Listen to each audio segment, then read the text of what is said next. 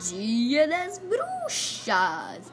Bruxas e abóboras, fantasmas a brilhar. Chega o Halloween, vamos assustar.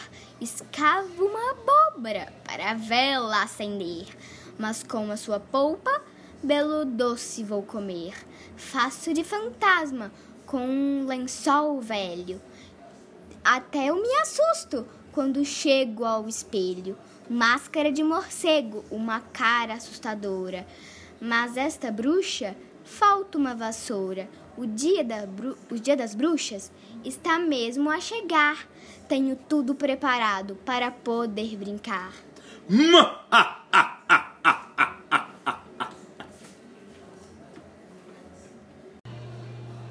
Olá, crianças! Hoje vamos falar de uma data diferente que é celebrado no dia 2 de novembro.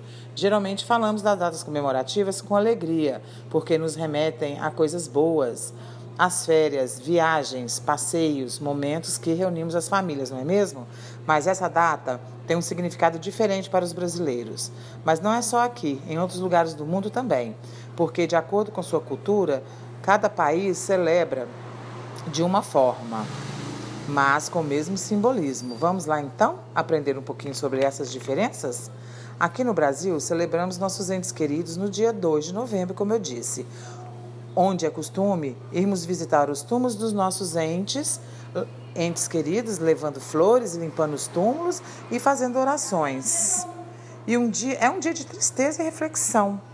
Geralmente, o tempo fica nublado e até chove. Em algumas regiões do país, as pessoas até se vestem de preto, mostrando seu luto. Mas e a origem? Como começou essa celebração? Tudo começou em um outro país chamado México, com seus ancestrais indígenas, que faziam essa comemoração pelas almas dos mortos. Este ritual começava em 31 de outubro e só terminava em 2 de novembro por algum motivo, essa data batia com nossas datas católicas. Então, no, do dia 1 do 11 é comemorado o Dia de Todos os Santos, no dia 2, dia de finados.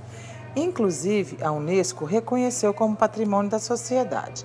Lembram da nossa primeira aula, falava sobre patrimônios reconhecidos por lei? Este também é um patrimônio. No México, é um festival que leva três dias de celebração, do dia 31 de outubro a 2 de novembro. As pessoas usam fantasias de caveira colorida, montam altares em casa com comidas preferidas pelos seus entes queridos e é chamado Dia de los Muertos, porque para os mexicanos e indígenas a morte não era o fim, e sim o começo de um novo ciclo. Era um dia de alegria, não é legal? Já nos Estados Unidos é chamado Halloween. Já ouviram falar, né? Comemoração cercada de mitos e tabus, mas que não passa de um momento cultural muito esperado pelos americanos. E existe uma lenda que fala que a proteção entre o mundo dos mortos e dos vivos fica mais fraca, permitindo a invasão dos espíritos maus.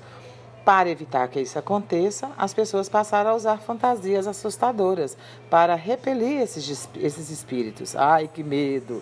As crianças adoram essa data, pois estimula a criatividade, pois nesse dia está liberado para ser o que quiserem.